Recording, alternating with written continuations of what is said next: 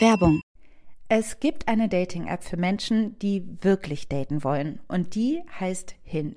Hinge wie das Scharnier auf Englisch. Das Element, das es braucht, damit zwei Dinge zusammenkommen können. Schön, oder? Hinge ist die Dating-App, die entwickelt ist, um gelöscht zu werden. Denn die Profile bei Hinge bieten mehr als ein paar Bilder und Infos zur Körpergröße. Auf Hinge gibst du an, mit welcher Absicht du datest, sodass keine Missverständnisse entstehen. Und das Coolste ist, Hinge hat Prompts, also Fragen, deren Antwort direkt darauf schließen lassen, ob ihr die gleichen Interessen, aber vor allem den gleichen Humor teilt. Und Hinge möchte Dating wirklich für alle zu einem schönen Erlebnis machen, weshalb Hinge zusammen mit der LGBT-Organisation GLAD Prompts für die LGBTQ-Plus-Community entwickelt hat. So findest du schnell deine Community und siehst, mit wem du Gemeinsamkeiten teilst. Zum Beispiel kannst du beschreiben, was Gender Euphoria für dich bedeutet oder wo deine Chosen Family unschlagbar ist. Hinge bringt dich mit den richtigen Leuten zusammen. Also probiert jetzt Hinge aus, nutzt die Prompts. Alle weiteren Infos findest du in den Show Notes.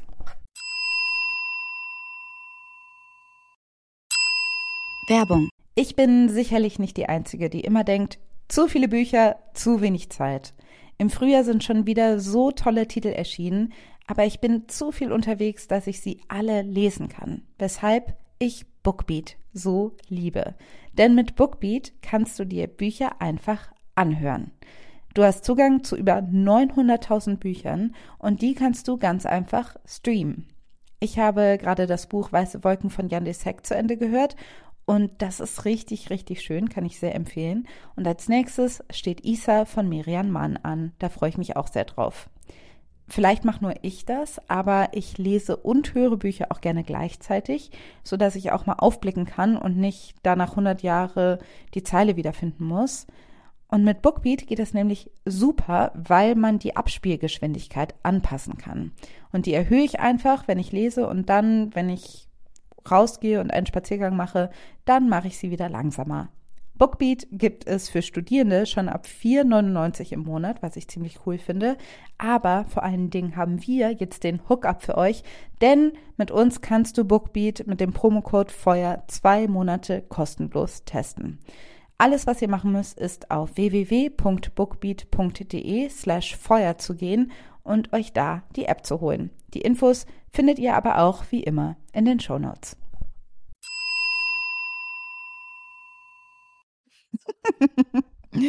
so. Weg damit, da haben wir jetzt. Wir erzählen jetzt erstmal die Geschichte, damit kommen wir jetzt gut rein. Erstmal, was passiert ist, Leute. Ja, ist doch gut. Das mache ich jetzt. Eigentlich ist jetzt die Reihenfolge durch. Stimmt. Ah, shit. Nee, ich mach nochmal. Okay. Ja, weil du hast. Mach so auf, wie du willst jetzt. Ich mach einfach nochmal.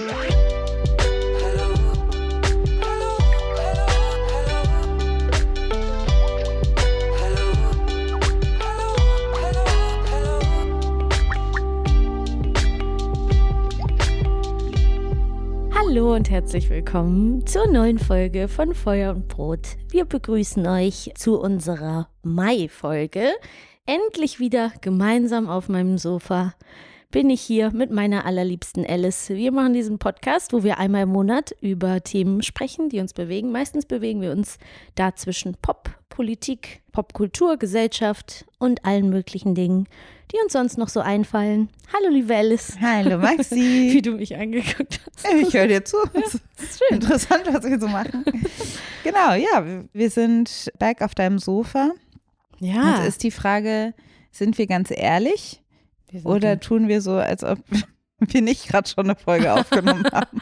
Nein, wir sind jetzt ganz ehrlich. Wir, sind ganz wir machen gerade richtig crazy. Wir machen was, was Alles Feuer und Brot noch nie getan hat. Haben wir wirklich noch nie, Feuer und Brot hat das noch nie getan, was wir gerade tun. Wir haben eben schon eine Folge aufgenommen. Wir ja. haben eben schon unsere Juni-Folge aufgenommen. Deswegen sind wir auch schon so ein bisschen verbrezelt im Kopf, wie ich gerne sage. Aber manchmal tut das der Sache auch gut, kann ich aus Erfahrung sagen. Das stimmt. Auf mein Leben bezogen, aber auch auf unsere Folge bezogen. Und der Grund dafür ist, dass ich ja, wie ihr wahrscheinlich wisst, wenn das nicht die allererste Folge ist, die ihr hört, sondern ihr die Folgen chronologisch verfolgt, wisst ihr ja, dass ich schwanger bin und dann wird bald der Zeitpunkt kommen, wo ich in eine kleine Pause gehe Und wir wollten uns ein bisschen Rückendeckung verschaffen, ein bisschen Luft verschaffen eine Folge schon mal in petto haben. Wir haben auch noch andere Ideen, wie wir das vielleicht machen. Wir wissen auch noch gar nicht genau, wie lange ich pausieren werde oder wie lange wir pausieren werden. Wir haben ja das Glück, dass dadurch, dass wir Independent Podcast Queens sind, dass wir das so machen können, wie wir möchten. Aber deswegen haben wir gerade schon eine Folge aufgenommen. Richtig, damit ihr Maxis schöne Stimme auch noch im Juni hören könnt. Danke. Also, dass wir jetzt ein bisschen in der Vorproduktion sind. Aber dadurch, dass unsere Folgen ja auch immer etwas aufwendig sind, dass sie sehr viel scharfe Analyse und kluge. ja, ich übertreibe. Manchmal ja, manchmal nein. Wird diese Folge, normalerweise ist es immer im Juni so, dass wir sagen, dass wir ein bisschen durchhängen und wir eher so eine lockere Stimmt. Folge machen. Aber diesmal ist es schon früher soweit. Das und, und, und ich finde, es hat, also vor allen Dingen hat Maxi die beste Excuse, sie ist hochschwanger.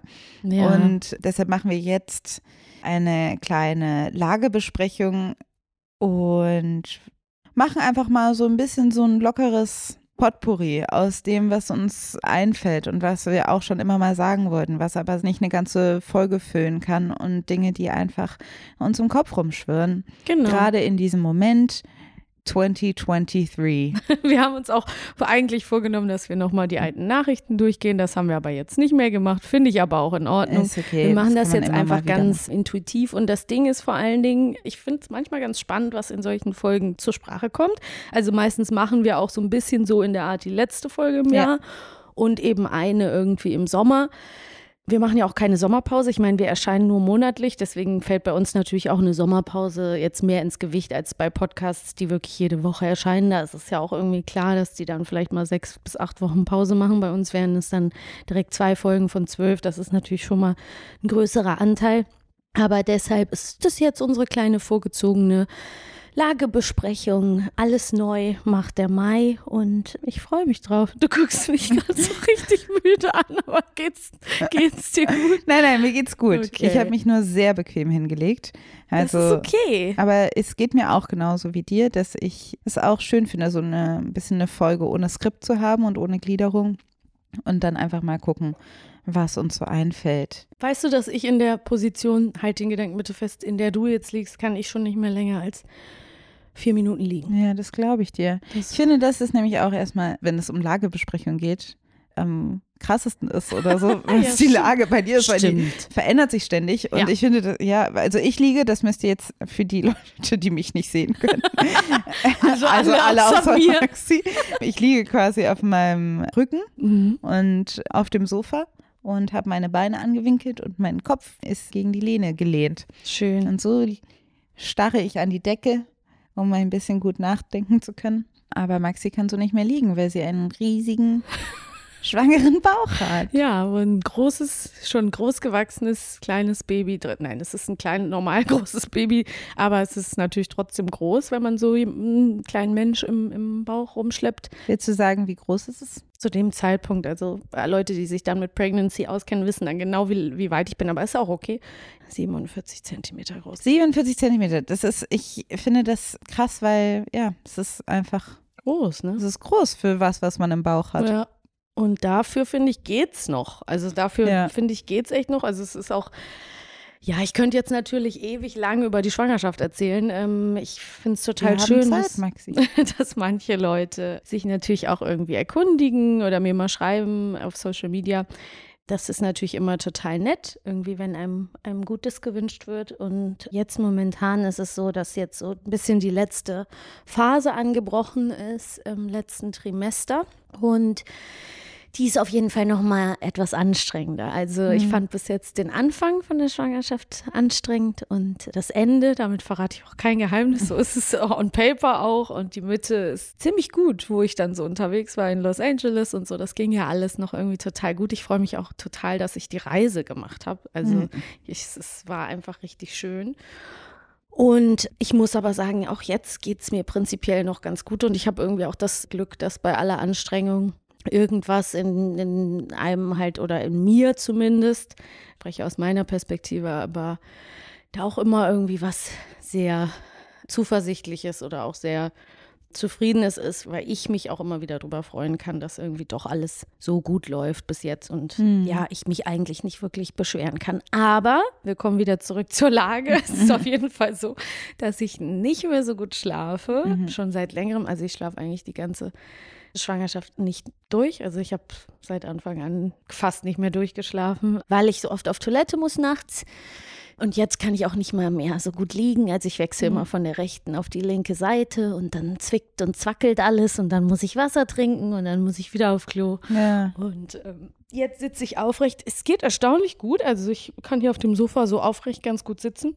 Aber das Lustige ist ja auch, dass ich meine Hand hier in ein kaltes, nasses Handtuch eingewickelt habe, Das weil hier eben noch ein Incident passiert ist. Ja, das hat nichts mit der Schwangerschaft zu tun. Nee. Das hat einfach was mit live zu tun. Ja, es war eine stressige Situation, bevor wir diesen Podcast aufgenommen haben, ist einiges passiert. Und zwar bin ich hier hingekommen und Ich wollte einen Kaffee machen und dann hatte ich diese kleinen, eine von diesen kleinen Espresso-Kannen. Und eigentlich habe ich so eine Kaffeemaschine, aber die ist zurzeit kaputt und dann wollte ich das so schön machen, so wie früher.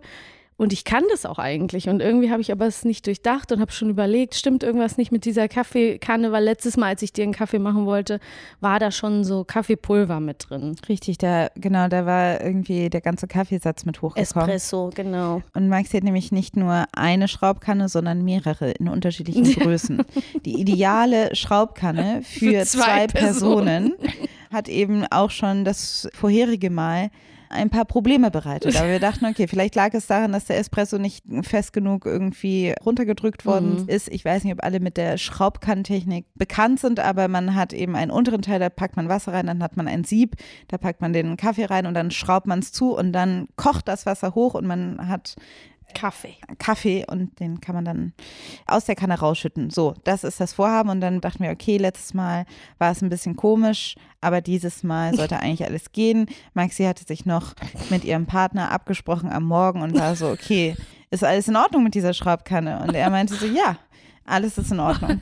Und dann war es so, okay, dann machen wir das einfach, ich setze mich hin, wir machen das jetzt einfach Ich hatte die Hafermilch schon geschäumt. die Hafermilch war in einem Topf daneben, schon geschäumt mit einem kleinen Milchschäumergerät. Es war eigentlich auf dem besten Wege, alles gut zu werden.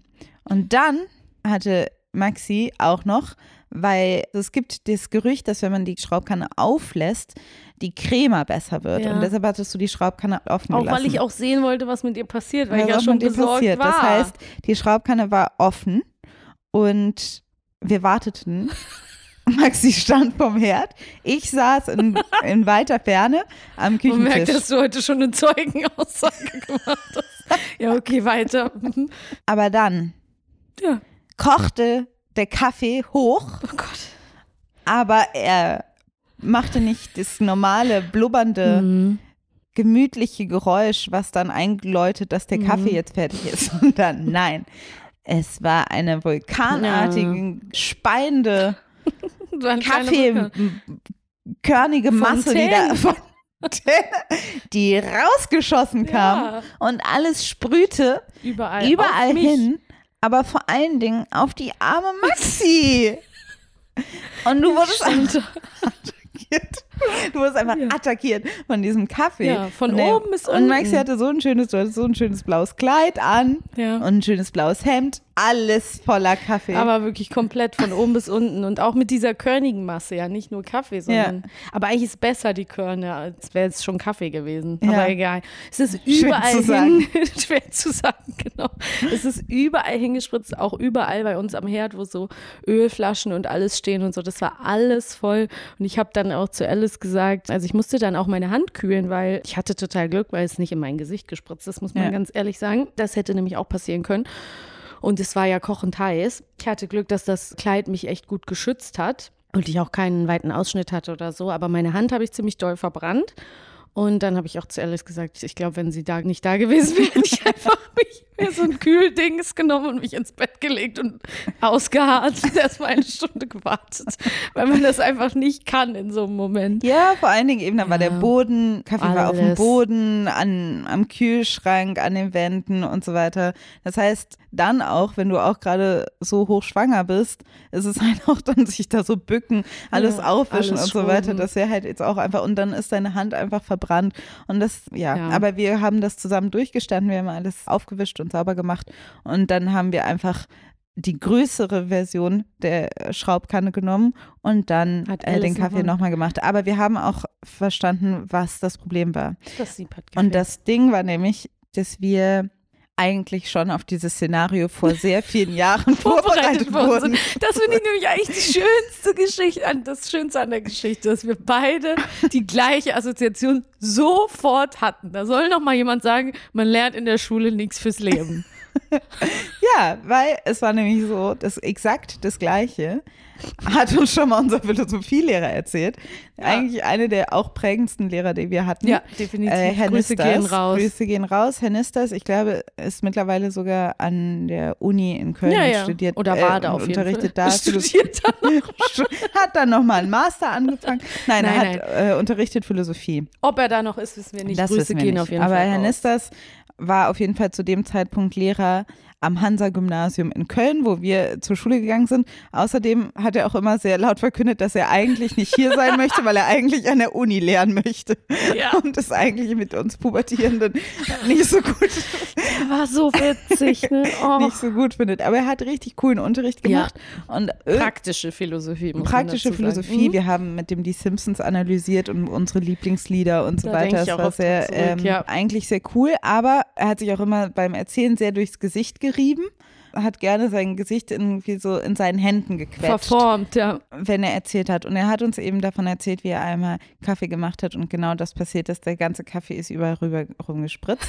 Und deshalb wussten wir auch sofort, was, was, das, Problem Problem ist. war. Das Problem war, dass ein Sieb gefehlt hat, weil es ist nämlich nicht nur das Kaffeesieb, was sehr wichtig ist für den Espresso-Kochprozess, Ja. sondern was meistens einfach schon in der Schraubkanne integriert ist, manchmal aber extra eingesetzt werden muss, ist ein zusätzliches Sieb, was quasi den Kaffeepulver nochmal filtert Von unten von, sozusagen. genau, also unterhalb des oberen Teils. Und das hat gefehlt. Und wenn das fehlte, dann ist, äh, dann gnade euch Gott, Ja, und das, und das wissen wir ja auch eigentlich. Also das Ding Ja. ist, ich hatte die genau diese Siebe ja auch schon mal gekauft als Ersatz. Also in manchen Kannen sind, ist das immer drin und in manchen muss man das wechseln. Das hast du mir eben erklärt. Und ich hatte sogar welche von diesen sieben. Also ich habe einfach nicht auf mich vertraut. Ich bin in mein Verderben sehenden Auges reingelaufen. Und ich habe vor allen Dingen letztes Mal, als ich dir einen Kaffee machen wollte und der auch schon so schlecht war, gedacht, nächstes Mal lasse ich einfach Alice ran, weil sie einfach ein Kaffeeprofi ist und ich einfach weiß, du kannst in sehr verschiedenen Umständen kriegst du einen sehr guten Kaffee hin. Das muss man einfach so sagen. Jetzt bin ich aber froh, dass ich dich nicht an die Kanne gelassen habe, weil dann wäre dir das passiert. Ja. Das wäre schlimm gewesen. Aber ich Aber bin so froh, dass du ironic. da warst. ja. Weil ohne dich hätte, weiß ich, how ironic, ja, das hätte Lennis Morissette auch in, ihr, in ihren Song mal reinschreiben können. Ja, es war auf jeden Fall ein ganz großes Abenteuer und hat uns auch nur eine knappe Stunde gekostet von unserer Aufnahmezeit. Obwohl wir heute ausnahmsweise, was wir sonst wirklich noch nie gemacht haben, zwei Folgen an einem Tag Ja. aufnehmen. Also deswegen verzeiht, dass wir wirklich schon ein bisschen durch sind. ja. Und das alles eben auch noch mit einem Baby im Bauch. Ja, ich freue mich so. Es ist so witzig, weil man, ich einfach, du musst das Baby auch irgendwie kennenlernen, aber irgendwie kennst du es ja auch schon oder du bist Ja. die Einzige, die es so richtig kennt. Und gleichzeitig freue ich mich einfach, Ja, ich freue mich auch. Baby kennenzulernen. Ich freue mich auch riesig und ich merke aber jetzt einfach, ich bin in so einer, deswegen ist es auch sehr lieb, dass du mir entgegenkamst, sowohl mit dem Folgenthema für unsere andere Folge bist du mir entgegengekommen, als auch, dass wir heute diese Lagebesprechung machen, weil Offenlegung, es fällt mir echt schwer, das muss ich einfach so sagen, an irgendwas anderes zu denken. Ne? Ja. Also es ist einfach so, das erfüllt einfach meine Gedankenkapazität gerade total. Ist ja auch klar. Ne? Also ich meine, ich stehe jetzt irgendwie ein paar Wochen vor Geburtstermin. Und sowas ist einfach, ja, ist wahrscheinlich auch wirklich so, nicht nur ist es eh okay, aber es ist vielleicht auch wirklich äh, ganz natürlich, dass irgendwie alles in, in mir sozusagen sich darauf ausrichtet. Und ich habe schon gemerkt, mir fehlt an anderen Stellen dann echt so eine Art auch Geduld oder ich bin auch schneller von anderen Sachen genervt. So, ich habe so einen Impuls, mich um mich zu kümmern, bei mir zu sein. Ich bin ja selbstständig, das heißt, ich habe keinen offiziellen Mutterschutz. Das heißt, ich habe auch noch bis vor kurzem jetzt ein bisschen gearbeitet, zwar weniger, aber ein paar Termine hatte ich noch, bis alles irgendwie so fertig war. Und jetzt habe ich sogar noch ein, zwei kleine Termine, die noch ausstehen. Und es ist echt grenzwertig. Ich habe immer früher gedacht, ja, ich arbeite bestimmt, wenn ich irgendwann mal schwanger sein sollte, dann arbeite ich bis zum letzten Tag. Ist doch alles easy. Aber es fühlt sich nicht richtig an. Also es ist auf jeden Fall alles in mir, hat so, so eine Art Rückzugsimpuls und auch so eine Art, ich kümmere mich um mich, lasst mich alle in Ruhe, zero patience. Ich finde, ja, und ich kann es voll verstehen. Aber ich finde dann auch, das dann jetzt nochmal so hautnah bei dir mitzubekommen und zu denken, ja, es ist halt auch echt so viel zu organisieren. Es ist so viel, was man umstellen muss, Dinge, an die man denken muss für sich selbst, für das Kind, für mhm. die Familie an sich, für alle Menschen, die irgendwie involviert sind. Ja, da ja. passiert einfach organisatorisch viel, gedanklich viel, physisch sehr viel. Es braucht auch einfach viel Zeit, die einen jetzt erstmal keiner zur Verfügung stellt, mhm. sondern die muss man sich irgendwie hier und da erstmal im Laufe der Schwangerschaft abknapsen. Und dann finde ich es so krass, wenn man daran denkt, dass zum Beispiel in den USA es einfach kein Mutterschutz, also so ja, kein Maternity Leave gibt. Soll. Das ist einfach, dass da es Menschen gibt, die einfach noch kurz vor der Geburt arbeiten und dann, weiß ich nicht, eine Woche später wieder ins Office gehen. Das finde ich. Das ist komplett crazy. Wahnsinn! Das geht einfach. Das sollte also, auch nicht so sein. Nein, das sollte natürlich nicht so sein. Mhm. Finde ich immer noch unglaublich. Kann ich mir nicht vorstellen. Ja. It's really wrong. Aber ja. Voll. Ja, und dann ist es jetzt gerade auch einfach so eine Zeit, wo ich auch merke, dass ich sehr aufpasse, was ich so konsumiere. Also mhm. mich zum Beispiel manche so Nachrichten mich schon in den letzten Monaten immer so ein bisschen genervt haben. Also mhm. Also wenn ich so gemerkt habe, manche sagen immer so, also viele, viele Leute die selber schon Kinder haben, die haben immer den Impuls, einem zu sagen, wart's mal ab, wird noch ganz schlimm. Und man ist so, danke, danke. wart's mal ab, du wirst nie wieder schlafen oder so, ne? Mhm. Und ich bin da halt, ich bin auch ein Sensibelchen, ich bin mhm. auch empfindlich gerade, habe ich auch gerade schon geschildert, aber mich nervt das massiv, weil ich mhm. einfach immer so bin, so, ich bin jemand, der sich total viel auf Eventualitäten vorbereitet ja. und alle gedanklichen Sachen immer so hundertmal durchspielt. Das heißt, ich bin nicht naiv oder in irgendeiner Art könnte man mir vorwerfen, dass ich in irgendwas immer so blauäugig reingehe oder ja. so, ne? Das können die Leute, die mich nicht gut kennen, nicht wissen, aber es ist nun mal so. Und bei mir ist es dann, es nervt mich so sehr immer so dieses, Ha, alles wird ganz schrecklich, habe ich ja auch schon mal angesprochen. Aber ich muss auch gerade einfach total aufpassen, was ich so konsumiere, weil ich einfach gemerkt habe, so, ich wollte zum Beispiel letztens einen Podcast hören, wo es um was ganz anderes ging. Und dann kam sofort von einer Person, einer von den Hosts im Podcast, auch so ganz, ich, ich spreche das jetzt nicht nochmal aus, aber auch so ganz überzogene Thesen so zu Geburt und was da körperlich alles passiert, ganz Schlimmes. Und dann war ich so, okay, ich mache aus. Mhm. Weil ich einfach gerade gemerkt habe, so, ich kann das gerade gar nicht. Die Person selber hatte noch gar kein Kind. Das war einfach mhm. nur so polemisch so ein bisschen dahingesagt oder mhm. einfach so überzeichnet.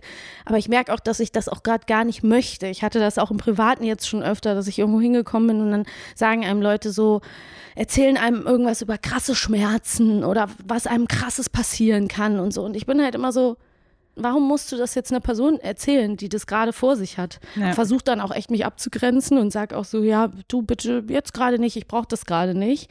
Aber ich erzähle doch auch nicht einer Person, von der ich weiß, die hat jetzt bald irgendwie eine krasse OP und ich habe mhm. vielleicht dasselbe schon mal gehabt, wie schlimm das alles war. Also was ist ja. das so für ein Habit? Und ja. das nervt mich. Ja, ich finde das interessant, weil wir auch ja schon mal drüber gesprochen haben, dass, und vielleicht hast du es auch schon mal im Podcast erwähnt, dass man das Gefühl hat, dass es entweder eine absolute Romantisierung, Verherrlichung gibt oder eine Erzählung darüber, was alles ganz furchtbar ganz ist. schlimm ist. Mhm. Und mit beidem kann man sich nicht so richtig anfreunden. Und ich glaube, diese zwei Narrative in ihrer Extreme existieren auch, weil sie sehr aufeinander reagieren. Ja. Also vor allen Dingen, sage ich mal, der aufklärerische, kritische Part Ja. reagiert auf eine Romantisierung der Ja, Schwangerschaft. und eine Tabuisierung Und- von schwierigen Themen. Genau. Und zieht deshalb natürlich irgendwie immer sehr krasse Beispiele heran oder zieht natürlich auch Leute an, die eine insbesondere schwierige, schmerzhafte oder problematische Erfahrung gemacht Mhm, haben, weil na die klar. natürlich diesen Space brauchen oder es wird dann sehr viel über Scham geredet, dass es eben nicht so perfekt war und dann will man Leute irgendwie darauf vorbereiten. Aber ich habe manchmal das Gefühl, dass Leute sich dann doch erstaunlich wenig in dich hineinversetzen, Mhm. also in deine Ja. Situation, sondern sehr viel projizieren, sich eher nur positionieren wollen, wie sie zu Schwangerschaft stehen oder so. Also Es muss so sein, weil es gibt, sonst kann man das nicht erklären, ja, dass man das jemandem kurz vor der Geburt so erzählen muss oder auf die Nase binden muss oder Mhm. auch nur generell in der Schwangerschaft oder was auch immer. Und ich, ich glaube, da, also du hast total recht, dass das eine irgendwie eine Reaktion auf eine Tabuisierung ist und auch eine Aufklärung. Und ich will das auch überhaupt nicht, also das will ich an sich auch überhaupt nicht kritisieren. Ne? Also es ist ja gut, dass es alle möglichen Arten von Informationen mittlerweile gibt. Mhm. Und das finde ich auch wichtig. Und ich rede auch nicht davon, alles in der Schönfärberei äh, perfekt zu schildern. Aber es gibt ja auch noch was dazwischen. Ne? Ja. Also es gibt ja auch irgendwie eine, eine realistischere Art und Weise heranzugehen. Und ich habe jetzt ja auch irgendwie für mich selber gemerkt, ich musste jetzt, das habe ich schon Jahre vor der Schwangerschaft irgendwie schon gespürt, dass sollte ich irgendwann schwanger werden, mir das bevorsteht. Aber ich habe es jetzt auch so erlebt, dass ich diese ganzen Ängste und diese schlimmen Geschichten mühsam wegarbeiten musste. Mhm. Also ich musste da wirklich jetzt mh, Arbeit reinstecken, Mhm. das wieder davon loszulösen. Und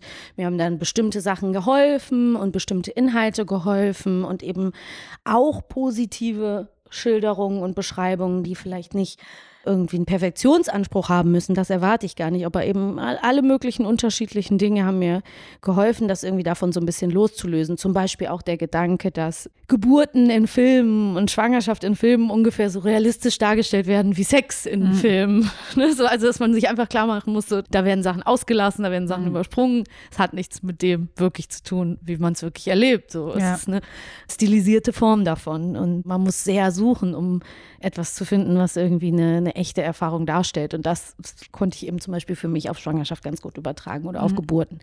Aber ich habe schon das Gefühl, und deswegen habe ich es jetzt gerade auch nochmal angesprochen, dass es vielen Menschen, die vielleicht schwanger werden wollen, so geht. Also, dass es so mittlerweile in einer gewissen Bubble oder in einem gewissen Umfeld so krass Ängste schürt, dass viele in der Situation sind, in der ich mich befunden habe, dass sie so Mhm. gedacht haben, so, ich bin dem gar nicht gewachsen, oh Gott, ich muss richtig was tun, um mich da irgendwie zu wappnen. Und ich Ja. habe jetzt das Glück gehabt, ich konnte, oder was heißt das Glück gehabt, das stimmt nicht. Ich habe mich dazu entschieden, da wirklich viel Zeit zu investieren und zu sagen, doch, ich tue irgendwie alles, um mich da jetzt irgendwie mental zu stärken.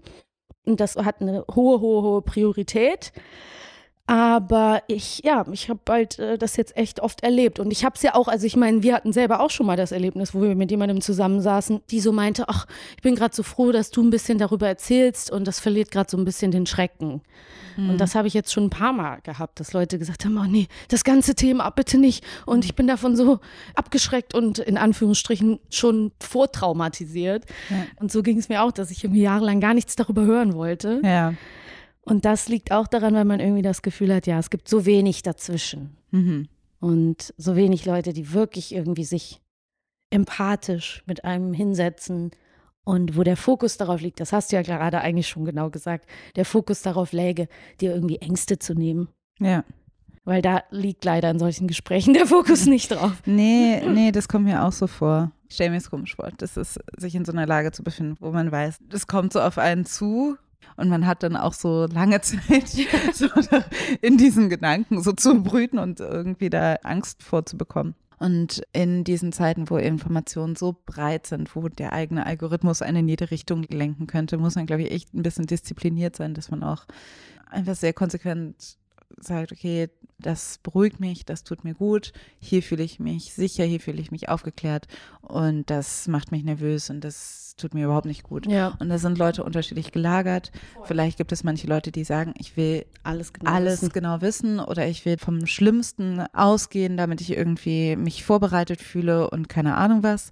Es gibt Leute, die wollen einfach sagen, bitte lass mich damit komplett in Ruhe und das sind einfach unterschiedliche Angangsweisen. Ich glaube, dass wenn man sich einfach bewusst ist, dass man sich halt irgendwie auf einem Spektrum befindet und dass Geburten sehr, sehr unterschiedlich aussehen können und dass man am Endeffekt kann einem niemand die beste Art und Weise, ein Kind zu bekommen, empfehlen und dann kann man das genauso Nee. machen, weil es einfach von Individuum zu Individuum sehr unterschiedlich ist, Ja. weil die Schwangerschaften sehr unterschiedlich verlaufen, weil äh, man einfach anders unterschiedlich Niemand- gepolt ist. Niemand vor dir Mhm. hat in deinem Körper jemals dieses Kind auf die Welt gebracht. Es Ja. ist einfach immer eine individuelle Erfahrung. Es Ja. ist einfach so. Selbst Schwangerschaften von, ne, also wenn du mehrere Kinder hast, sind ja total unterschiedlich. Also Ja. genau wie du sagst.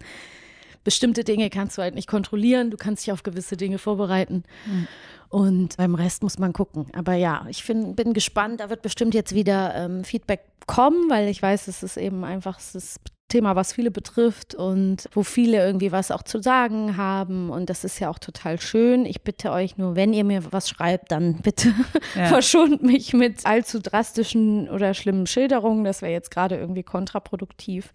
Ich habe ja auch schon mit dir so ein bisschen drüber gesprochen, dass ich das total, eigentlich total schön finde, sich auch so ein bisschen einfach zu so Basic-Infos zum Thema Schwangerschaft und so auszutauschen. Und ich habe ja auch mal so probehalber jetzt so einen kleinen Steady-Account gemacht, wo ich mal so kleinere Tipps und so aufgeschrieben habe, aber wirklich Basic-Sachen, ne? also so zum Mhm. Thema Kleidung in der Schwangerschaft, welche Kissen, Fehlkäufe, bla. Da bin ich aber auch so total unsicher, ob das Sinn ergibt. Also man merkt so ein Mhm. bisschen, es ist so, ich bin gerade in so einer schwankenden Stimmung, wo ich so hin und her pendle und nicht ganz so genau weiß, wohin mit mir, mit diesem ganzen neuen Wissen, mit diesem neuen Thema, mit diesen ganzen Sachen, die jetzt irgendwie anstehen. Ja, es ist einfach. Es ist halt eben Ja. am Ende ist es halt auch tatsächlich, das finde ich halt auch so interessant, weil man schon merkt oder es ist immer noch eine Herausforderung, die Leute, die Kinder bekommen, gerade schwangere Menschen, das irgendwie zu integrieren mit Menschen, nicht schwangeren Menschen Mhm. oder Menschen, die noch keine Kinder bekommen haben, weil ich auch manchmal das Gefühl habe, es zeichnet sich sehr daran ab, dass es einfach unterschiedliche Herausforderungen gibt, wie man diese Sachen so ineinander integriert. Hm. Das eine ist, dass solche Unterhaltungen oftmals irgendwie auch eher belastend sind. Hm. Und auf der anderen Seite es keine guten Orte gibt für die oder keine Mhm. guten, so keinen guten Umgang mit diesem Austausch. Ich glaube, ich denke gerade sehr über dieses Thema nach in der Brille von dem Thema vom Buch, mit dem ich Mhm. mich beschäftige. Und da geht es eben auch sehr viel um gesellschaftliche Strukturen und auch Individualisierung. Und ich finde gerade das, was du gerade schilderst, bringt mich gerade auf so einen Gedanken von, es ist irgendwie schwierig durch diese Kernfamilienstruktur und Organisation, habe ich das Gefühl, zum Beispiel ich als Jüngste in der Familie, die halt eben kein Baby hat aufwachsen sehen in ihrer eigenen Familie. Also wie krass man auch als Nicht-Mutter oder nicht schwangere Person sich nicht damit beschäftigen muss oder vielleicht Mhm. auch soll. Das finde ich zeugt irgendwie für mich auch für so eine vereinzelte Gesellschaft. Ja. Und dann auch natürlich eben dieses Dilemma von, also das Schöne und das Schwierige an Individualisierung. Niemand kann für einen sprechen. Es ist dein individueller Weg und deine individuelle Schwangerschaft. Und auf der anderen Seite macht das die Organisation von diesen Unterhaltungen, aber auch von wie man am besten damit umgehen muss, bist du irgendwie so auf dich selber zurückgeworfen Ja, ja. sozusagen und musst es selber für dich organisieren. Hm. Und ja, sorry, jetzt bin ich gerade Nein, irgendwie. es ist, ist total richtig. Es ist auch, es ist auch was, was, was man auch fühlt, wenn man so. Also ja, es ist einfach auch was sehr, sehr zweigeteiltes. Ne? Es gibt einfach auch diese Leute, die ganz klar, also du bist hier, Deutschland ist ein relativ, glaube ich, also kinderfeindliches Land in vielerlei Hinsicht. Also du kannst sehr weit immer überall kommen und gehen, ohne Berührungspunkte mit Kindern Ja. zu haben.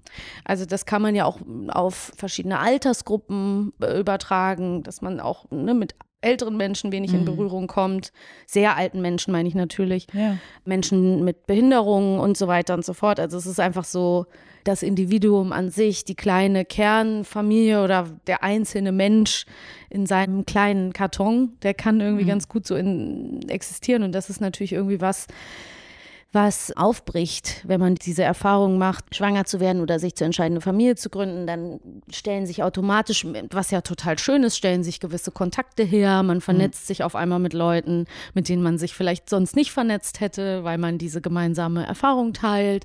Gleichzeitig gibt es Leute, die unheimlich lieb und positiv auf einen reagieren in der Schwangerschaft. Gleichzeitig weiß man ja auch, ich fürchte mich schon jetzt, weil wie gesagt, ich bin ja immer so ein bisschen pessimistisch davor, dass diese positive Erfahrung, die ich jetzt manchmal in der Schwangerschaft mache, dass zum Beispiel heute im Bus ist ein ganz lieber Papa mit seiner kleinen Tochter für mich aufgestanden oder so, ne? Dass ich Angst habe, wenn ich dann Mutter bin, dann kippt es, ne? Wenn mein Kind dann weint, dann bin ich sozusagen die, die alle nervt. Also schreiende Kinder im öffentlichen Raum werden ja in Deutschland nicht so gern gesehen, oder ne?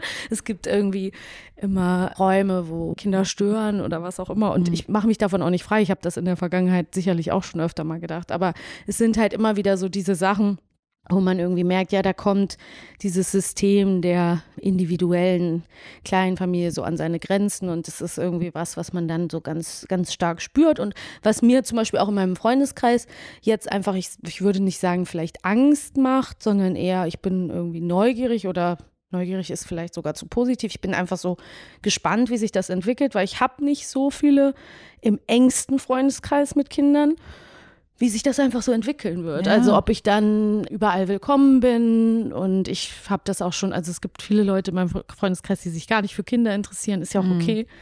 Aber was wird das für mich bedeuten? Werde ich wahrscheinlich dann hier und da manchmal darauf verzichten, irgendwo hinzugehen oder vielleicht extra ohne Kind hingehen oder was auch immer. Also es sind einfach so viele Sachen, wo man einfach sagen kann, genau wie du sagst, es ist so, da wird sich einfach irgendwie manches oder vieles verändern im Leben und ist irgendwie interessant, weil natürlich einfach die Gesellschaft anders auf einen reagiert und man einfach ja dann als mit einer anderen Identität durch die Welt schreitet und gleichzeitig hat man schon jetzt so eine selektive Wahrnehmung. Meine Freundin, die gerade auf Krücken unterwegs ist, meinte, sie sieht überall Leute mit Krücken. Ich sehe natürlich überall frisch geschlüpfte Babys. Ja. Und ja, das, das, ist auch halt so, denk so, spannend. sind die, wo kommen die alle auf einmal her? so, ja, klar.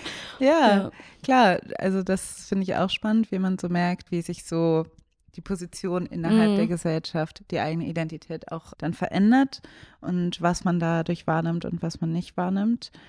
Ich finde auch zum Beispiel, dass dieses Kinderfeindliche, also dass sich dieses Kulturelle auch im Strukturellen Mhm. äußert. Es ist ja nicht so, als ob Leute, wenn du sagst irgendwie, ja, dann fühlen sich Menschen von schreienden Kindern gestört, dann ist das definitiv so, aber es liegt auch daran, dass Dass die wir, sonst wenig zusammenkommen. dass man wenig zusammenkommt, dass man wenig Zeit hat, dass man vielleicht arbeiten muss und dass diese Flexibilität oder diese Zeit, dass Kinder halt irgendwie auch vielleicht den Alltag unterbrechen auf ihre Mhm. eigene Art und Weise, dass das in der Struktur halt nicht vorgesehen ist. Ja. Da ist irgendwie kein, kein Raum für, kein Platz für. Und gerade wenn man von Individualisierung und Individuum redet, Individuum heißt ja un, ungeteilt. Mhm. Und das löst sich ja, wenn man schwanger ist, auf. Also Mhm. dann ist man nicht mehr ungeteilt, man ist, man teilt sich den eigenen Körper Literally. mit jemand anderem. Mhm. Man ist kein Individuum mehr in der Hin also so Mhm. im Sinne des Wortes. Und ich finde auch, dass aber alles so auf Individualisierung aus ist. Da merkt man schon auch, dass das vor allen Dingen Menschen, Cis-Männer gemacht haben, die, glaube ich, Mhm. so diese Erfahrung, also dass man nicht andauernd Individuum sein kann und dass es Mhm. auch für die Gesellschaft nicht funktioniert, frage ich mich manchmal, ob das irgendwie mit reinspielt. Aber es ist, glaube ich, schon, oder aber jetzt so Wackeltake, ist, glaube ich, schon in anderen Kulturen auch unterschiedlich. Ne? Also Ja, gerade in. Kulturen zum Beispiel, ich würde es jetzt einfach so, der einfachste Gedanke, der mir einfällt, ist Kulturen, wo Leute auf engerem Raum zusammenwohnen, als Ja. Familie, direkt eine andere Offenheit dafür da ist. Mhm. Oder ne, dass irgendwie man sagt, wo es ganz selbstverständlich ist, dass man im Mehrgenerationenhaus wohnt, ist ein anderes Selbstverständnis, weil man vielleicht näher dabei ist, die Schwangerschaften mitzubekommen, weil man eben weiß, dass bestimmte Menschen wie Kinder oder auch ältere Menschen, Menschen, die auf Hilfe angewiesen sind, mhm. was auch immer, eben den in Anführungsstrichen Betriebsablauf stören. Ja. Und dann hat man da eine andere Bereitschaft oder vielleicht auch eine andere Gelassenheit. Und das ist was, was mit Inklusion zu tun hat, einfach auch. Ne? Und auf jeden Fall. Und klar, da leidet vielleicht die Privatsphäre drunter. Ja. Das ist natürlich ein großer Vorteil von Individualisierung, dass man auch einfach mal sagen kann, lass mich das bitte so machen, wie ich möchte, lasst mich alle in Ruhe. Jawohl, das ist ein sehr klar. schöner Vorteil von Individualisierung. Mhm. Aber dann redet einem keiner rein, ja. Dann redet recht. einem keiner rein, aber es ist halt auch so, dass man halt irgendwie alleine dasteht und dass wenn viele Leute involviert sind oder mehr Leute irgendwie da sind, es auch sehr entlastend wirken kann und das vor allen Dingen, wenn es um Kinder großziehen geht oder um Pflege geht, in welchem Bereich auch immer. Und da das auch ein immer größer werdende Herausforderung ist, müssen wir uns da irgendwie strukturell ändern. Voll. Es ist ja auch wirklich eine große Herausforderung, wenn man sich überlegt, wie viele pflegende Angehörige einfach in Deutschland pflegen, unsichtbar und unentlohnt und man einfach nicht darüber spricht. Man spricht nicht das darüber und vor allen Dingen finde ich, wir als Millennials sprechen auch viel zu wenig darüber. Oh yes. Weil who's gonna mhm. take care of our parents? Die tun mhm. halt auch so, also ich meine, ne, liebe Grüße an meine Eltern und sie sind auch sehr fit dafür, dass sie fast 70 sind und ich kann auch nicht mhm. glauben, dass sie irgendwann mal pflegebedürftig sein werden, so wie die vital durch die mhm. Welt tingeln. Aber irgendwann wird es halt vielleicht soweit sein. Und die Sache ist, haben die Ersparnisse? I don't think mhm. so. Habe ich die Möglichkeit, irgendwelche Ersparnisse anzusammeln? I don't think so. Das heißt, mhm. die Frage ist, wer pflegt denn die Eltern? Mhm. Und die, ja, das heißt, ich muss mich, also dass die Option, dass man halt mit den Eltern zusammenwohnt ab irgendeinem Punkt und sie pflegt, weil man das sich anders gar nicht organisieren kann, ist gerade in unserer Generation eigentlich ein Riesenthema. Mhm. Das ist eigentlich ein Riesending, mhm. dass unsere Generation eine sein wird, die zu viel, viel größeren Prozentteilen die Eltern pflegen wird. Und das ja, fängt ja jetzt schon teilweise an. Muss, ja. Es äh, trifft schon teilweise Boomer, die ihre Eltern noch jetzt äh, pflegen, aber uns trifft das auf jeden Fall alle Male. Ja. Und das wird auf jeden Fall eine spannende Sache, würde ich mhm. sagen. Aber da haben wir auch noch ein bisschen Zeit. Aber bei manchen fängt es auch eben schon an. Eigentlich ist es interessant, weil es sind alles so Ausblicke auf die Zukunft, die auf den ersten Blick totale Panik verursachen und denken so, oh mein Gott, nein. Mhm. Auf der anderen Seite denke ich so, eigentlich müsste man jetzt schon durch diesen ja, durch diese Stages gehen, dass mhm. man erstmal denkt, ich will das nicht, ich will das nicht mhm. und dann irgendwann mal in diese Akzeptanz kommt und dann auch einen guten Plan schmiedet. Ja, das wäre schön, wenn man irgendwas in der Gesellschaft mal so angehen würde. ja, aber das hängt ja auch alles miteinander zusammen. Einfach die, ja klar, natürlich, die, ähm, wie hieß der Film von Al Gore, eine unbequeme Wahrheit. Das ist also das, ja eine unbequeme Wahrheit hängt über allem. Sozialthemen mittlerweile. In allen Bereichen. Ja, ja, natürlich hängt das alles miteinander zusammen. Und du versuchst dich ja auch vielen von diesen Themen in deinem Buch zu widmen. Oh ne? ja, das ist auch echt schwierig. Hast dir da ganz schön was aufgeladen. Ja. ja, aber die Sache ist, ich bin gerade mittlerweile bin ich irgendwie mit dem Buch auch so ein bisschen habe ich ein anderes Verhältnis mhm. dazu. Ich muss sagen, dass ich sehr lange nach dem ersten Buch dachte, das zweite Buch muss jetzt ein Meisterwerk mhm. werden. Es muss jetzt Klar. Ich will jetzt ein richtig krasses Buch schreiben, was so Leute total wegfegt, was alles Storytelling-mäßig gesellschaftsanalysemäßig alles on point, super gut verwebt mhm. und vielleicht eine ganz neue Struktur hat, eine mhm. Erzählstruktur, die man im Sachbuch noch nicht gesehen hat. All das waren irgendwie. Alles, was man jetzt besser weiß, was man ja, kennt, will man Und was irgendwie, mhm. wo man auch denkt, also danach kamen ja auch sehr viele, zum Glück, viele essayistische Gesellschaftsbücher und dann will man natürlich was Neues machen und irgendwie, ich habe mir da so viel Druck gemacht mhm. und habe teilweise einfach auch geschrieben und bin gescheitert, weil ich ich habe das Buch zweimal geschoben. Einmal, bevor es angekündigt wurde, das zweite Mal, da war es schon angekündigt. Ich hatte auch sehr lange einfach eine Schreibblockade, aber es ist nicht so, als ob ich in den letzten Jahren nichts zu Papier gebracht habe, aber vieles davon war einfach nicht gut. Aber ich musste auch dadurch, damit ich jetzt da lande, wo ich lande. Aber Ende der Geschichte ist, dass ich jetzt gerade irgendwie denke, wieder ein bisschen runtergekommen bin mhm. und denke, es muss kein Masterpiece sein. Was ist das überhaupt? Ja, eben. Was ist überhaupt ein Es ist, am Ende bin ich einfach jetzt einfach froh, wenn es ein solider Text wird. Mhm. Und es ist okay, wenn es einfach ein Gedanke ist, den ich verfolge Ja, voll. und den ich aus unterschiedlichen Aspekten beleuchte. Dieses Buch wird nicht Identität und Identitätskrisen in seiner Vollständigkeit umfassen können, weil dieses Thema eben, wenn man einmal sich auf diesen Weg begibt, unglaublich Ja. riesig ist. Klar. Ich muss so von diesen großen Mount Everest an Selbstansprüchen irgendwie, den ich nicht erklimmen konnte, den da bin ich jetzt irgendwie, habe gemerkt, es muss auch nicht. Ja, aber es ist ja auch wirklich, sind ja die großen Fragen unserer Zeit. Also es ist so, wenn du die alle beantworten könntest, also ich meine, Mhm. kannst du, aber brauchst ein paar mehr Jährchen dafür. Also Ja. Und ich bin mir sicher, dass da, wie du sagst, ne, also dass wenn du sagst, das sind auch irgendwie Gedanken, die du in dem Moment verfolgst und da zur Verfügung stellst, dass das ganz kostbar sein wird und dass da Ja. viele Leute was draus mitnehmen, sowieso. Ne? Und das ist ja auch, also wie gesagt, was ist überhaupt ein, ein Masterpiece? Also das sind genau die richtigen Sachen, dass man irgendwie mal wieder ans Wesentliche kommt. Und das Wesentliche ist ja das Nachdenken und Durchspielen. Und das ist ja auch deine große Stärke. So, Mhm. also ich bin mir da ganz sicher, dass das gut wird. Ja, danke schön. Und ich hoffe natürlich auch, dass es ein gutes Buch wird. Aber ich habe mittlerweile auch nicht mehr so Angst davor, was passiert, wenn es kein gutes Buch wird. Also wirklich, ich streng mich an. Ja, das aber es ist, wir. aber dieses Ja. eine lange Zeit, dieses, ja, das wird Mhm. super, das wird ein ganz tolles Buch. Oh, wir freuen uns alle schon so auf dein Buch.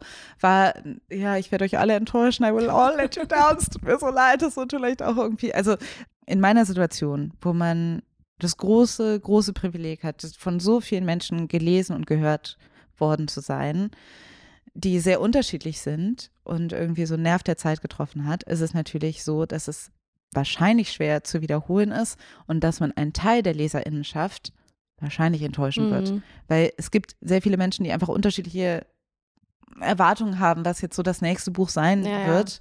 Und das sicherste, was man machen kann, ist natürlich das Gleiche in Grün schreiben Ja. und irgendwie das Gleiche irgendwie nochmal sagen. Das möchte ich aber Mhm. nicht. Und dann, wenn man halt irgendwie einen Schritt weiter geht, dann werden manche sagen, ja, damit kann ich jetzt nicht so viel Mhm. Das anfangen. stimmt. Was aber auch okay ist. Ja. Und dann können sie vielleicht mit einem dritten Buch irgendwie wieder was Voll. anfangen oder auch gar nicht. Mhm. Es geht mir bei AutorInnen, die ich lese, ja auch nicht anders, dass ich manche Bücher toll finde und andere Bücher lese und denke, ja, okay, war jetzt nicht mein Lieblingsbuch. Mhm. Und dann liest man wieder ein Buch und das findet man wieder super. Mhm. Also, dass ich irgendwie gemerkt habe, ja, ich bin wahrscheinlich wie alle anderen auch und es wird wahrscheinlich auch so. Ja, No, you're so- really special. so special. Aber sind wir ja alle, wie Lizzo ja auch uns. Äh, Ja, das stimmt. You're special. Oh ja, das ist schön. ja. Ich bin so froh jetzt, wo alle zu dem großen Lizzo-Konzert gelatscht sind, dass ich schon auf dem kleinen Lizzo-Konzert war. ja, ich auch. Da war ich richtig froh. Ja. Weil ich jetzt auch gern noch mal in groß gesehen, auf jeden Fall. Ja. Aber war irgendwie nicht immer auf meinem Table so Mhm. und war einfach richtig toll. Und ich muss sagen, als ich da das erste Mal war, dann in der Columbia-Halle war das, da Mhm. bin ich auch einfach reingekommen und ich glaube, das Konzert war schon losgegangen und ich, ich war so einfach so weggehauen von ihren Vocals live Ja. nochmal, ne? Und von ist, ihrer Ja, ja, Performance. Mhm. das sowieso auch nochmal, aber auch, die singt auch nochmal so unfassbar krass Ja. live. Ja. Und das ist ja jetzt immer so, ich finde, man vergisst manchmal, Mhm. dadurch, dass sie so eine krasse Performerin ist, mit einer Präsenz, die für so Mhm. viel steht und bla bla bla und da so eine fette Story dranhängt, dass sie auch noch so eine krasse Musikerin ist. Ja. Also das Ja. darf man auch nicht vergessen. Also es ist wirklich, Ja, ich finde es sehr schön, dass man in einer Gegenwart lebt, gleichzeitig mit Lizzo.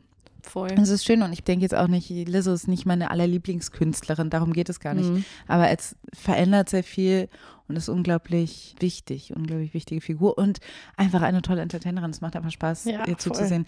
Ich bin kein großer Fan von Riesenkonzerten, deshalb Ja. bin ich auch froh, dass ich sie schon gesehen habe. Ich habe sie damals in München gesehen. Mhm, das weiß ich noch. Und ja, deshalb haben wir alles richtig gemacht. Ja, voll. Und sag mal, Alice, apropos ist jetzt ein bisschen ein, ein Themensprung, ganz kurz noch, aber apropos Performances, mich würde wirklich deine Meinung noch mal kurz Mhm. interessieren, weil du warst ja auch bei der Premiere in Berlin von dieser Serie, die jetzt auf Disney Plus Ah, ja. neu zu sehen ist, Sam, ein Sachse, Mhm. produziert von unter anderem Tyron Ricketts. Genau. Entertainment haben, die haben da Entertainment hatte, also Taron Ricketts hat sich sehr dafür diese Geschichte eingesetzt, spielt aber mit und hat auch produziert.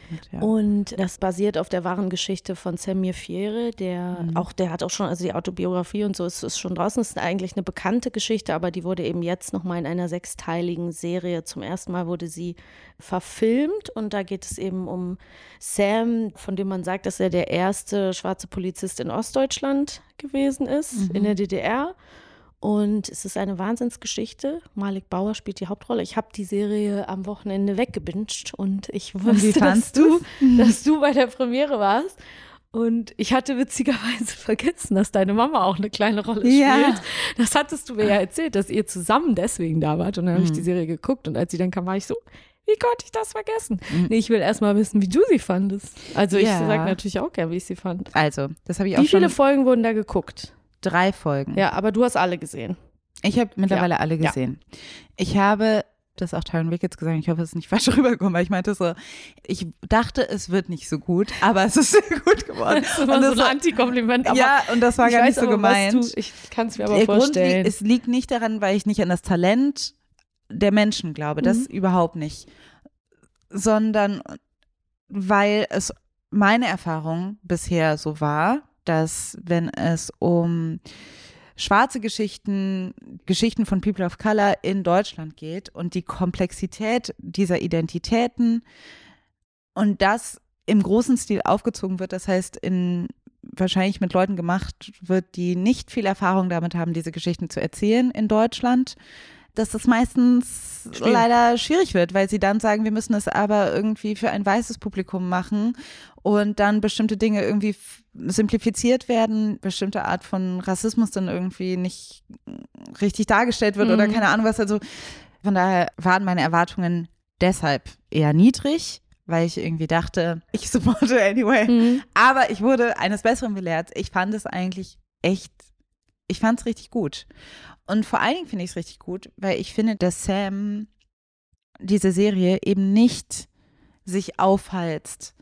Sam als, sag ich mal, als Stellvertreter für alle schwarzen mhm. Menschen in Deutschland darzustellen, sondern weil es klar ist, dass es die Geschichte von diesem einen Mann ist, der einen sehr spezifischen Charakter und eine sehr spezifische Identität hat, aber dass die kollektive Erfahrung des Schwarzseins natürlich auch ihn trifft. Voll, gut beschrieben. Dass mhm. Samuel viele, viele Dinge ganz anders aushandelt, ganz anders sieht, politisch ganz woanders lang geht, dass ich jetzt nicht einen Stress kriege und denke, oh Gott, nein, das, aber jetzt denken alle Menschen, schwarze Menschen sehen das so und so. Mhm. Also da hatte ich nicht das Gefühl, dass da eine Gefahr drin liegt, sondern dass ich denke, es ist eine, it's just one man. Es ist mit so einer sehr interessanten Geschichte und das war mir irgendwie wichtig oder das finde ich ist sehr, sehr gut gelungen. Das finde ich auch und das Lustige oder das ist nicht lustig, das Interessante ist, ich hätte das gar nicht festmachen können, woran das liegt, aber ich habe das auch so empfunden und ich hm. habe das witzigerweise, weil das wahrscheinlich meine Perspektive ist aus dieser Schauspielecke. Mhm. Ich habe das sehr auch an dem Spiel von Malik Bauer festgemacht, ja.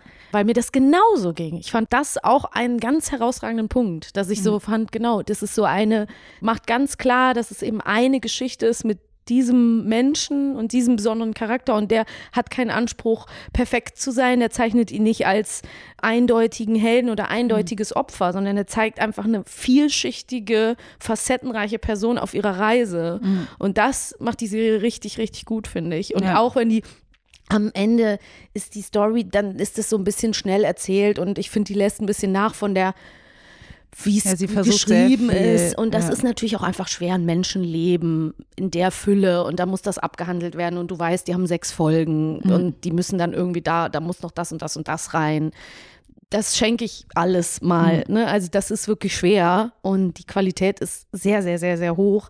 Aber gerade die ersten drei Folgen fand ich echt wahnsinnig stark. Und ich finde auch Mike Bauer ist natürlich, es ist einfach ein Glücksgriff für diese Rolle. Der ist Absolut. einfach, der spielt es so gut.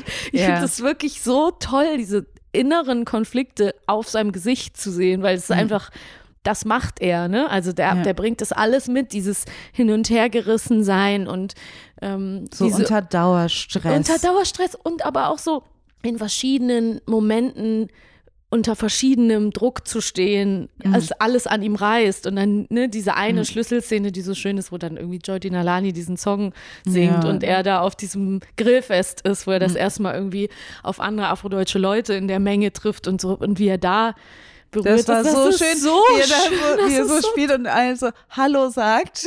Das also das war irgendwie, das, das hat schön mich beobachtet. so berührt. Das, das war, war, so toll. Schön. Es das ist wirklich schön gemacht. Und, und da hatte ich auch, also da dachte ich kurz so, oh Gott, das kann auch ganz schief laufen,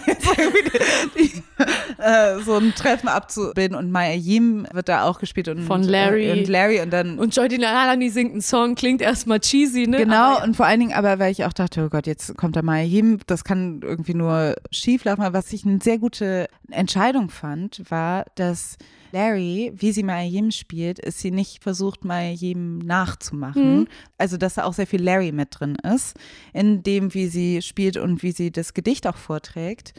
Aber ich glaube, es ist die absolut richtige Entscheidung, weil wenn du versuchst, irgendwie sie dann so nachzuspielen, mhm. das hätte nicht gut geklappt. Also von daher fand ich das auch toll und eben dann, dass Jordan Alani dann zu Hause singt. Und das war schon ein sehr ergreifender Moment. Also das fand ich wirklich auch schön gemacht. Und mir ist auch total klar, dass die Geschichte, wie sie in der Serie erzählt wird, nicht Sammy Fires Leben wirklich, es gibt ganz viele Charaktere nicht, die da in der Serie vorkommen. Also es wurden viele Charaktere dazugeschrieben und so weiter. Also andere weggelassen. Andere weggelassen, um dann bestimmte Konflikte auch zu simplifizieren oder mhm. herauszufiltern. Das heißt, ich kann gar nicht sagen, ja, genau, das ist jetzt so super realistisch. Darum geht es auch gar nicht, sondern was die Geschichte schafft, ist also die Konflikte, das Interessante an Sams Biografie gut zu erzählen, wie komplex das ist und auch dieser Zerfall, also ne, wie er dann irgendwie versucht, bei der Polizei dann Zugehörigkeit zu finden und sich dann beweisen, dann bricht die DDR zusammen und das ist halt alles und dann ist es irgendwie mhm. wie so eine halbe Anarchie in Dresden und so.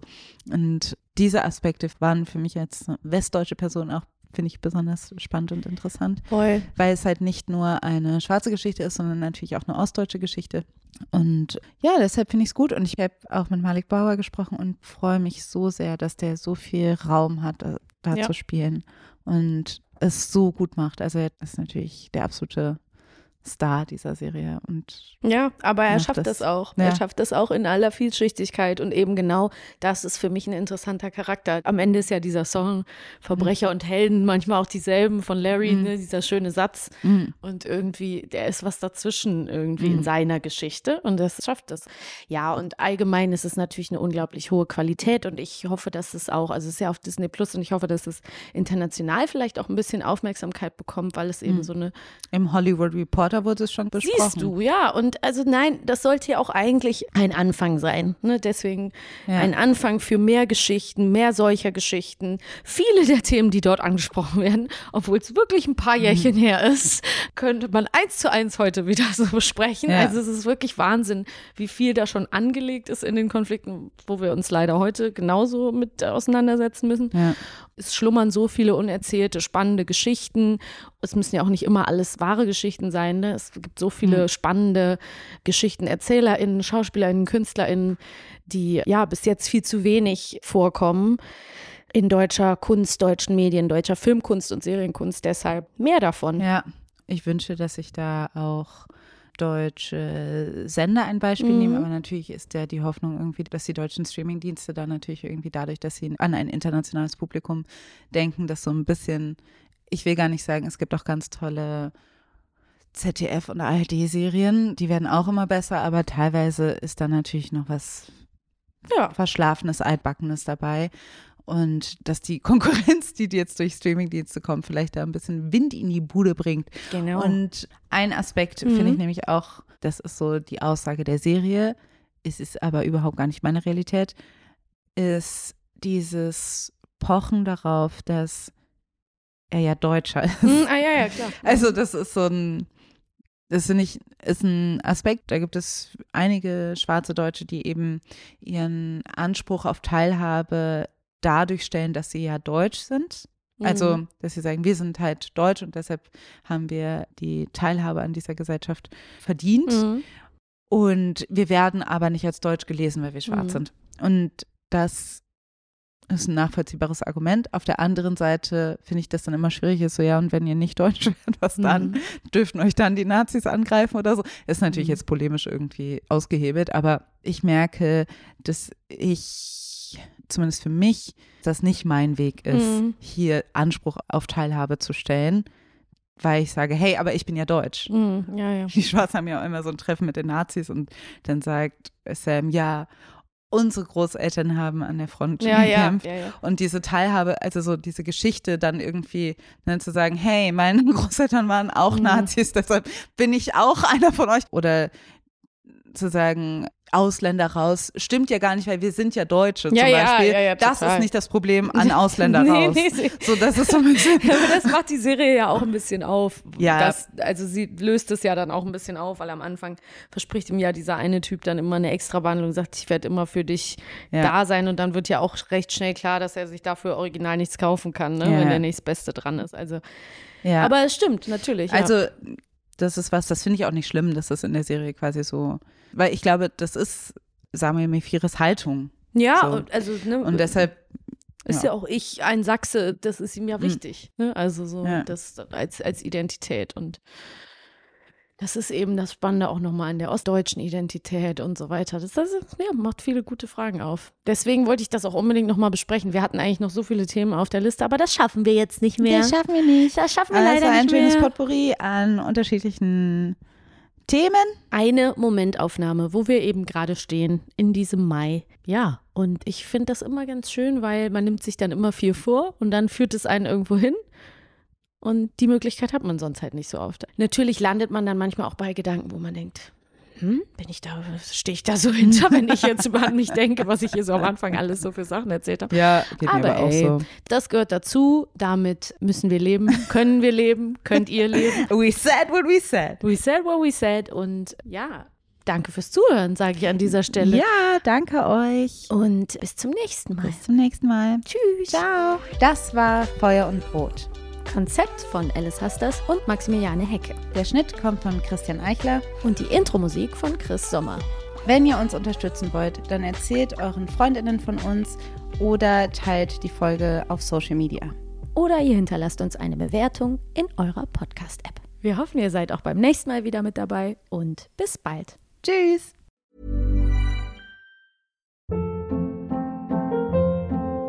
Hold up. What was that? Boring. No flavor. That was as bad as those leftovers you ate all week. Kiki Palmer here, and it's time to say hello to something fresh and guilt-free. Hello Fresh. Jazz up dinner with pecan-crusted chicken or garlic butter shrimp scampi. Now that's music to my mouth. Hello Fresh. Let's get this dinner party started. Discover all the delicious possibilities at hellofresh.com.